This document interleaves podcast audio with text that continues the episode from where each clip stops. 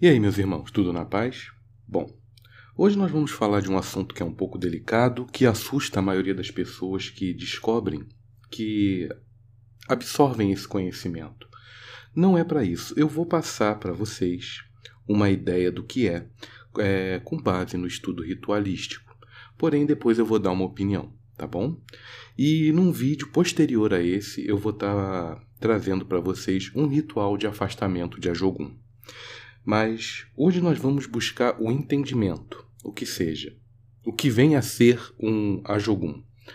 É, primeira coisa, Ajogun não é orixá, que isso tem que ficar bem claro para todos, mas sim, pelo estudo litúrgico, eles são considerados espíritos malignos, que têm como objetivo é, afetar a vida humana de forma negativa. É, não precisam ter medo da informação. O conhecimento ele vem para trazer a elucidação de uma situação que, dentro daqueles que seguem a cultura afro, podem estar adotando esse conhecimento para observar tanto as suas ritualísticas como as práticas delas para estar vindo a afastar essas energias negativas. E eles têm, é, digamos assim, é uma energia que traz discórdia, é uma energia que traz doença, que traz acidentes, que traz brigas. Então, é muito comum, e no momento que nós estamos vivendo hoje, é muito comum nós colocarmos a, o entendimento de que a força maligna sobre o mundo seria também a Jogum.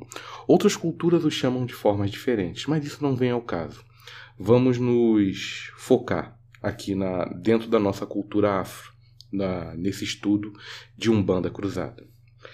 É, vamos tentar buscar uma, uma, o entendimento que, diferente das divindades que moram no Orum, é, eles vivem aqui no Aie, na Terra. É, então, levando isso em consideração, eles conhecem, digamos assim, as nossas fraquezas, conhecem a maioria das nossas dificuldades e limitações. E muitas das vezes isso é explorado quando nós estamos dentro da vibração, dentro do campo de atuação de um Ajogum. É... Diz os estudos que as doenças sempre são é...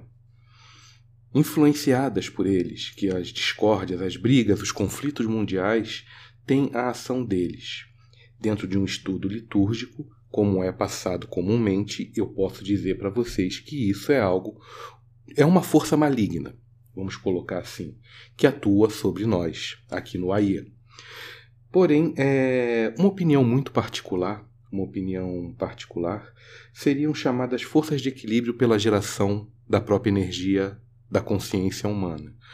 Por que, que eu estou falando isso? Porque essas energias agem de acordo com o padrão vibracional humano. Então, se existem, continuam existindo e vão continuar existindo, é porque nós também damos o campo de ação. Entendem o que eu quero dizer, não? Existem muitos. Dentro de um estudo litúrgico, existem alguns que foram, digamos assim. Não, vou, não quero utilizar a palavra catalogado, mas é, são aqueles mais conhecidos. Acredito eu que devam haver outros de muitos desconhecidos. Nosso conhecimento da espiritualidade realmente é muito limitado. Então, Vamos lá. Quem são os ajoguns e quem são aqueles que são muito conhecidos dentro da liturgia? É, primeiro, é, são a doença e a morte. A doença é Arum e a morte Iku. Sendo que, na opinião do João, no meu estudo, Iku não é um Ajogun, Iku é um orixá tá bom? Eu estou passando de acordo com o conhecimento litúrgico e expondo a minha opinião. É... São responsáveis por tomar e afligir a vida do homem, Iku e sua esposa Arum. A doença, é, ela vem, machuca, maltrata o ser humano e a morte é algo dolorido. É algo que muitas das vezes é, gera muita dor, não somente para quem está passando pelo processo, junto com a doença, mas para aquelas pessoas que ficam. Mas, olhando por um outro lado, muitas das vezes uma doença, quando aparece num corpo, mostra que precisa ser dado um cuidado maior a esse corpo. E muitas das vezes a morte pode não ser algo ruim, mas sim um alívio para quem está sofrendo.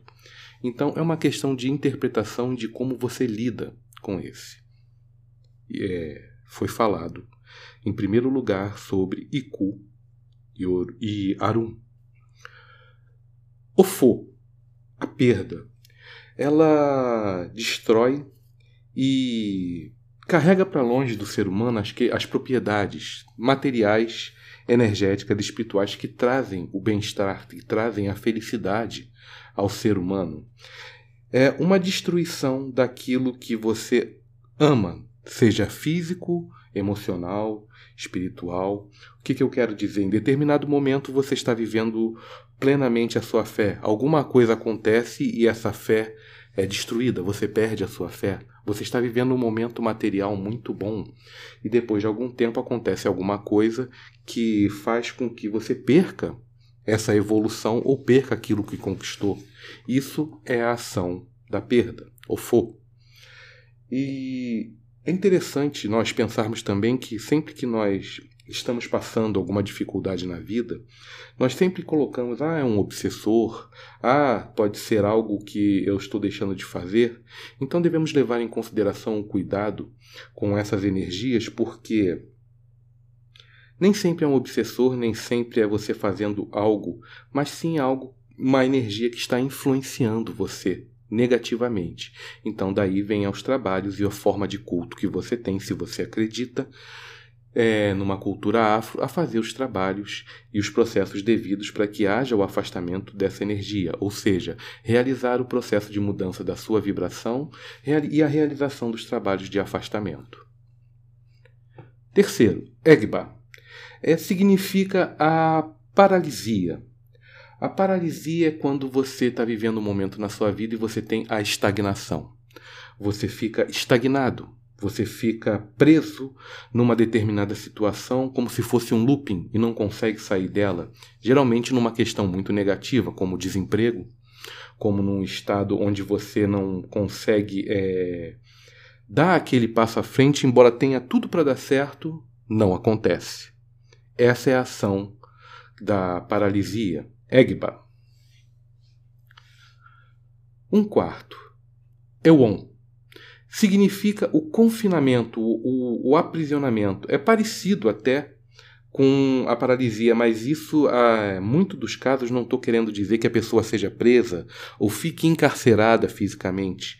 Isso é muito a ação da depressão na vida de uma pessoa é, todos os processos de emocionais que travam, todos os processos emocionais negativos que travam uma pessoa a não seguir em frente na sua caminhada, mas sim trava ela com medo, com falta de confiança em si mesmo. É, também pode ser colocado num, num entendimento onde vai gerar a dissocialização da pessoa e que pode gerar também, com base nessa informação, a questão da síndrome do pânico. Então, esse é, essa é a ação de Ewon, o confinamento. Vamos falar agora um, do quinto, é Jó. São a, a ação negativa à sua volta. São a mani, é a manipulação energética à sua volta sobre você. O que, que isso quer dizer? Calúnia, difamação, tragédias, Hum, é uma lista gigantesca de coisas que podem estar acontecendo à sua volta para fazer com que você tenha um, o seu caminhar dando errado. Então, é Jó. Geralmente começa com uma fofoca, começa com um falar mal que vai gerar um ônus negativos. Exemplo: uh, você mora num lugar onde vizinhos começam a fazer fofoca sobre você e, consequentemente, começam, começam a não socializar mais com você e faz com que você se, sente, se sinta mal. Você se sentindo mal, você também não vai estar socializando com eles e até mesmo isso pode gerar brigas, pode gerar conflitos maiores. Essa é a ação de Ejó. Sexto, Ezé. Ezé é a aflição. A aflição ela pode ser causada por tudo aquilo que já foi falado até agora ou por questões, é, da, as questões mais diversas. Sempre você vai ficar aflito com uma situação que é contrária a você ou uma situação onde você tem a ansiedade que essa situação se resolva. Então, quanto mais tempo essa situação demora para se resolver, por exemplo, você vai continuar sobre, sob a ação de Ezé para que você tenha a aflição. Então, é a questão do, do Ajogun Ezé, ela tende a manter você num ciclo onde você está ansioso, onde você está aflito, para que aconteça alguma coisa.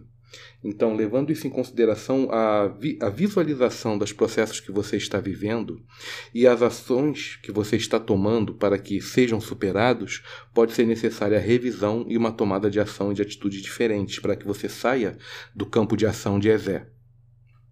Sétimo, é pé. Epé é a maldição. A maldição ela não se dá somente através de um trabalho de magia, mas também se dá sobre a língua afiada, alheia à sua volta.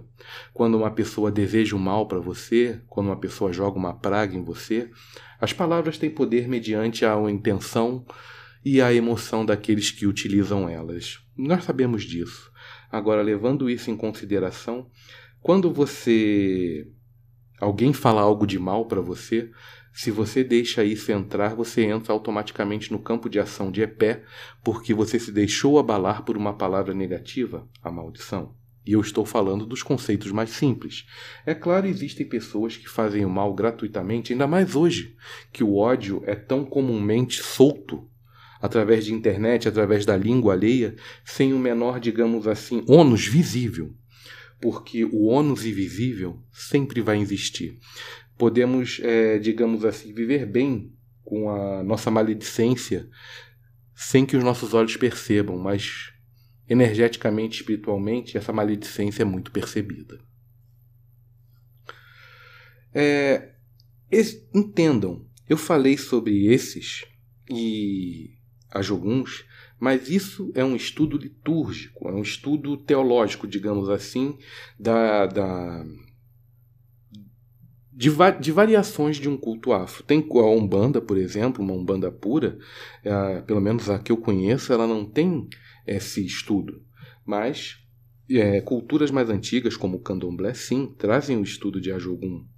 Então, trazer essa, esse conhecimento, tanto para quem é da Umbanda, tanto para quem não é da Umbanda, faz com que nós venhamos a pensar que podemos estar buscando é, fora da, da, da, da nossa lista de ação e atitude é no, buscar soluções.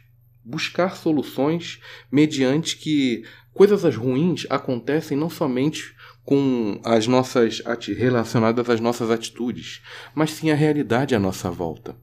Porque às vezes nós nos perguntamos como é que isso aconteceu com uma pessoa, aquela pessoa é tão boa.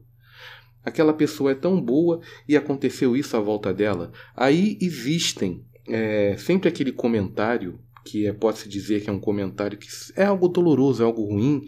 A pessoa entrou naquela vibração e por isso aconteceu isso com ela. É um comentário que, mesmo que tenha um fundo de verdade, é algo muito duro mal educado até, porque nós não podemos dizer como é que está vivendo o, o coração de uma pessoa, nós não podemos estar vivendo a pele dela para saber o que ela está pensando ou sentindo. Nós podemos tentar fazer o máximo que podemos para tentar trazer um pouco de superação, um pouco de paz para alguém que está passando uma dificuldade. E se essa pessoa ela é boa, boa e aconteceu algo com ela, ela tá sobre, pode estar sob a ação de um desses é, dessas energias que foram citadas aqui e, consequentemente, dependendo da fé dela, ela precisa tomar uma ação para que haja a mudança da sua vibração para que ela consiga a superação. Até rimou. Mas é fato. Todo mundo que está na matéria sofre a ação de Ajogum. Todo mundo. É, e da mesma forma que essa energia negativa se perpetua ao longo da nossa história, o, a energia positiva também.